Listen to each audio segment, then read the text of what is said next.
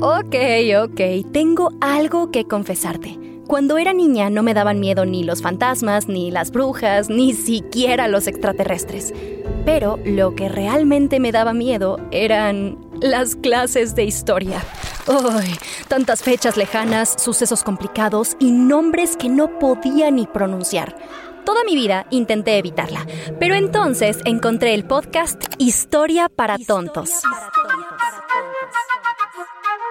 donde de una forma divertida y muy interesante me explicaron todo aquello que en la escuela no me dijeron.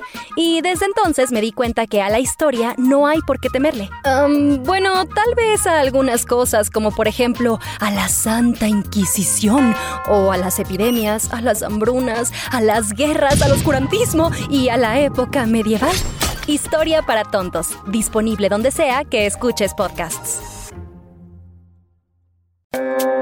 Esto es Creepy en español, un podcast dedicado a compartir las creepypastas y leyendas urbanas más famosas e inquietantes del mundo. Tú serás quien decida si estas historias realmente sucedieron o son solo simples inventos de la gente. Se recomienda discreción, ya que estas historias pueden contener lenguaje explícito y descripciones gráficas de violencia. Anora Petrova. Narrado por Ginette Zavala. Brie, no borres esto. Sé que me odias, pero recuerda que fuimos mejores amigas alguna vez y necesito que leas esto. Creo que estoy en graves problemas y no hay nada que puedas hacer, pero necesito que lo sepas para que lo entiendas. Sé que no hemos hablado desde el cierre de temporada del patinaje artístico. Parece que fue en otra vida. Pero lo que te pasó no fue mi culpa. Al menos no totalmente. Sé que todo el mundo piensa que fui yo, pero nunca haría nada para lastimarte. Esto va a parecer una locura pero necesito contártelo. Necesito que alguien lo sepa. Mira, todo empezó cuando íbamos en la secundaria. Fue la noche anterior a la gran competencia por el Crystal Classic. Yo estaba en casa y no podía dormir porque me sentía muy nerviosa por competir. Estaba navegando en Internet no podía concentrarme en nada. Entonces, estando ahí, decidí buscar mi nombre en Google. Ahora me arrepiento. Al principio no encontré nada importante, pero luego descubrí una página en Wikipedia sobre mí. Pensé que nuestro club o incluso mi papá la habían creado o algo así. No había mucho, solo algunos datos básicos sobre mí, el patinaje, la ciudad donde crecí, pero lo que me llamó la atención fue que decía que había ganado el premio por el Crystal Classic de ese año. Pero claramente el torneo aún no se celebraba. Yo me reí. Pensé que seguramente alguien lo había hecho para animarme. Entonces fui directamente con mi papá para saber de qué se trataba todo eso o si él estaba involucrado de alguna forma. Pero lo negó todo. Sorpresivamente, gané la competencia al día siguiente y me sentí muy feliz. Era la primera competencia que ganaba. Recuerdo que eso me motivó a trabajar aún más duro. Fue entonces cuando mis papás contrataron a Sergey para que me entrenara. Imagínate lo que debió costarles. Entonces yo me acostumbré a meterme a mi página de Wikipedia antes de cada torneo para saber el resultado. Y siempre acertaba. Decía que ganaría las regionales a los 15 años y todo se cumplió. Después de eso, Sergei convenció a mi mamá y a mi papá de que mis posibilidades de llegar a los Juegos Olímpicos eran muy reales. Así que decidieron sacarme de la escuela para que me dedicara por completo al patinaje profesional. Patinaba todos los días, pero no progresaba al ritmo que Sergei quería. Me esforzaba mucho y lo hacía bien, pero Sergei decía que no era suficiente. En Wikipedia decía que tú serías la ganadora, por lo que intenté cambiar la página. Yo necesitaba ganar. Así que hice algo que no debía. Edité la página.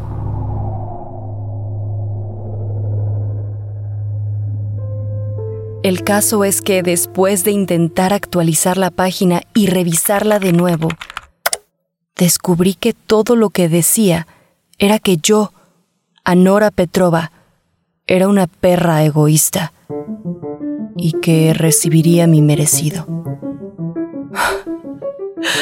Sentí como si me hubieran destrozado por dentro. Por eso tenía un aspecto tan horrible el día de la competencia. Estaba aturdida, confundida. Recuerdo haber visto tu rutina y ver cómo se rompía la cuchilla de tu patín. Lo siguiente que recuerdo es estar en el suelo con la cara ensangrentada. La cuchilla había salido volando y me había cortado la frente.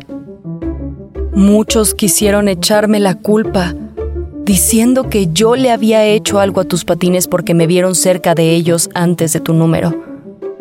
Brie, sinceramente, no le hice nada a tus patines. Quería ganar, pero no haría nada que te hiciera daño.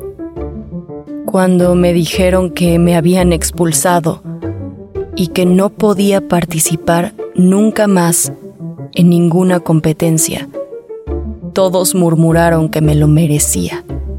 Y nadie, nadie nunca estuvo dispuesto a escuchar mi versión de la historia. Supongo que habrás oído que Sergei me abandonó después de eso. Dijo que lo había arruinado todo. Y nadie quería hablar conmigo. ¿Sabes lo que es que nadie quiera saber de ti? ¿Sabes lo que es que nadie te escuche? Ni siquiera pude despedirme de mis amigas, del patinaje, del hielo, de nada. Y lo que aparecía en mi página de Wikipedia era cada vez peor. Decía cosas horribles sobre mí. No puedo pronunciar ni la mitad de ellas el lenguaje era tan vil, tan oscuro. Lloraba cada vez que la leía, pero al mismo tiempo no podía dejar de revisarla. Sabía que tenía que hacer algo. Y entonces presenté una queja a Wikipedia. Incluso intenté contactarlos, pero decían que no tenían idea de quién la había creado. Ese viernes por la noche estaba sola en casa y decidí comprobar si la página seguía ahí y la volví a encontrar. Esta vez decía, Anora Petrova es una patética huérfana.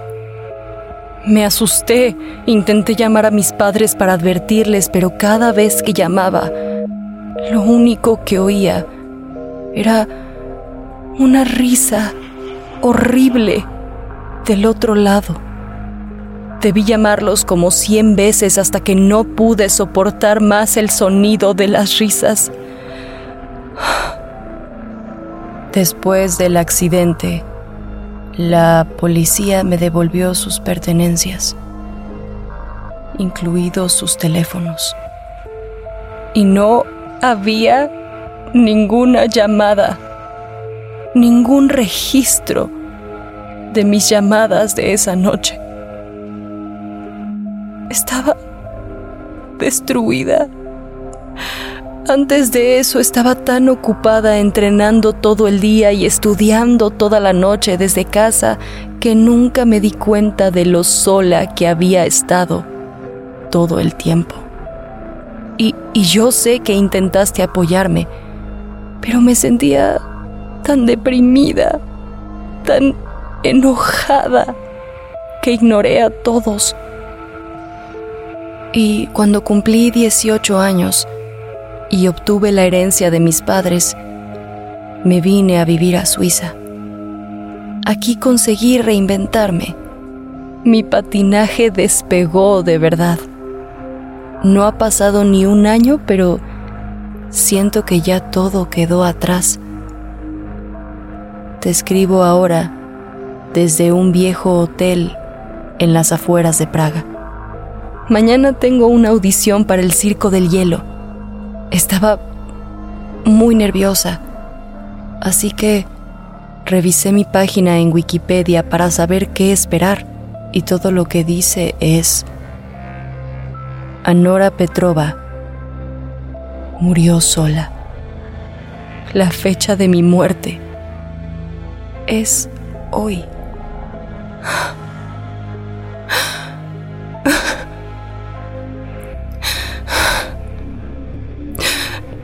Estoy llorando. Apenas y puedo escribir esto, pero quería que supieras la verdad. Por favor, por favor créeme, Brie. He adjuntado una captura de pantalla de la página para que me creas. Está todo ahí tal y como lo describo. No sé qué hacer. No conozco a nadie aquí y nadie habla mi idioma. Yo solo sigo actualizando la página. Dios mío, ha pasado una eternidad y solo sigo actualizando la página, pero nada cambia. Estoy esperando la medianoche. No sé qué hacer. Estoy encerrada en mi habitación y solo faltan unos minutos para las 12. Lo único que puedo hacer es actualizar la página. Estoy agotada, pero no puedo parar. Tengo miedo de separarme de la computadora, pero tengo que saber qué es lo que va a suceder.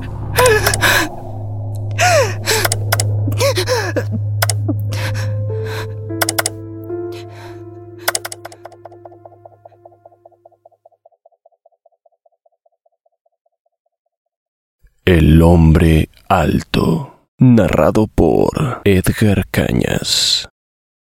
Había una vez dos gemelas, Estela y Sorina. Eran niñas valientes. No tenían miedo a la oscuridad, ni a las arañas, ni a las cosas que se arrastran. Cuando otras niñas y niños salían corriendo, Estela y Sorina caminaban con la cabeza alta.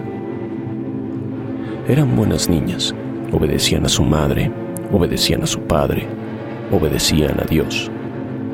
Eran las mejores hijas que alguien podía pedir, y eso fue su perdición. Un día, Estela y Sorina salieron con su mamá al bosque para recoger bayas.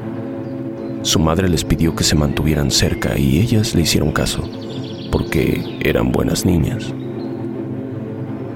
El día era luminoso y estaba muy despejado. Incluso al adentrarse al bosque, la luz seguía brillando con fuerza. Fue allí, en el centro del bosque, donde se encontraron por primera vez con el hombre alto. El hombre alto vestía todo de negro. Las sombras se extendían sobre él tan oscuras como la medianoche. Sus dedos eran largos y se retorcían como serpientes. El hombre alto nunca habló, pero daba a conocer sus intenciones. Su madre intentó no escucharlo, intentó resistirse a sus palabras, pero desobedecer al hombre alto no era opción. así como no es opción dejar de respirar. La madre se adentró aún más en el bosque llevando a sus hijas con ella. Estela, dijo, toma mi cuchillo y traza un círculo en el suelo lo suficientemente grande como para acostarte. Estela obedeció, porque el hombre alto no le daba miedo. Tampoco le daba miedo el temblor en la voz de su madre. Sorina, dijo la madre, toma las vallas, espárcelas en el círculo y aplástalas bajo tus pies hasta que el jugo manche la tierra. Sorina obedeció porque era una niña buena, aunque no entendía por qué su madre le pediría hacer algo así. Estela, dijo la madre, túmbate en el círculo. Estela, aunque le preocupaba manchar su ropa, hizo lo que su madre le dijo. La madre le pidió ahora a Sorina que abriera a su hermana con el cuchillo. Sorina no pudo. No quiso. Por favor, dijo su madre, si no lo haces será peor. Mucho peor. Pero Sorina desobedeció por primera vez. Tiró el cuchillo y corrió a casa llorando. Se escondió bajo la cama y sintió miedo también por primera vez. Esperó a que su padre volviera del campo y le contó todo lo que había sucedido esa terrible tarde. Su padre la consoló y le dijo que estaría a salvo. Se dirigió al bosque con su hacha en la mano. Sorina, obedeciendo, se quedó en su hogar esperando su regreso. Después de un rato se quedó dormida.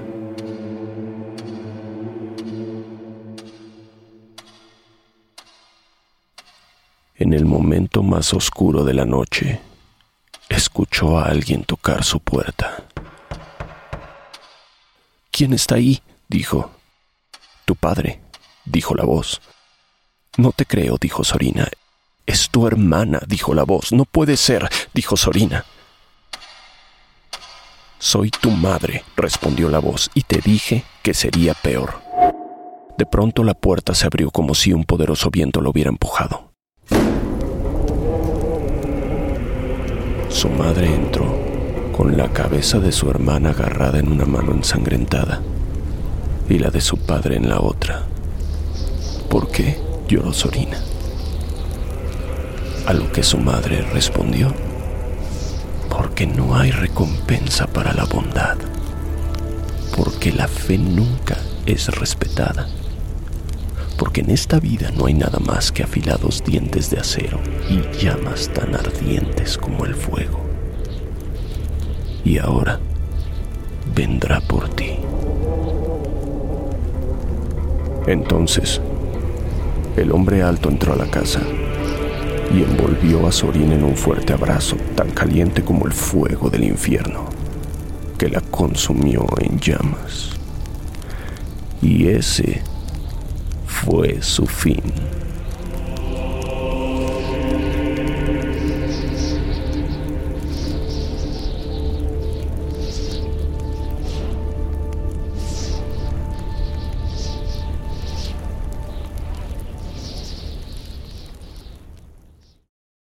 Creepy en español fue creado por John Grills y producido por GRSS. Manda tu propia historia a creepyhistoriaspod.gmail.com y nos pondremos en contacto contigo. Síguenos en Instagram, estamos como arroba creepypodesp. No olvides suscribirte a Creepy en español donde sea que escuches podcasts. Todas las historias compartidas en este podcast están bajo licencia de bienes comunes creativos o tienen el permiso explícito del autor. Ningún extracto de este podcast debe retransmitirse o distribuirse sin el consentimiento del equipo de Creepy en español y de su autor.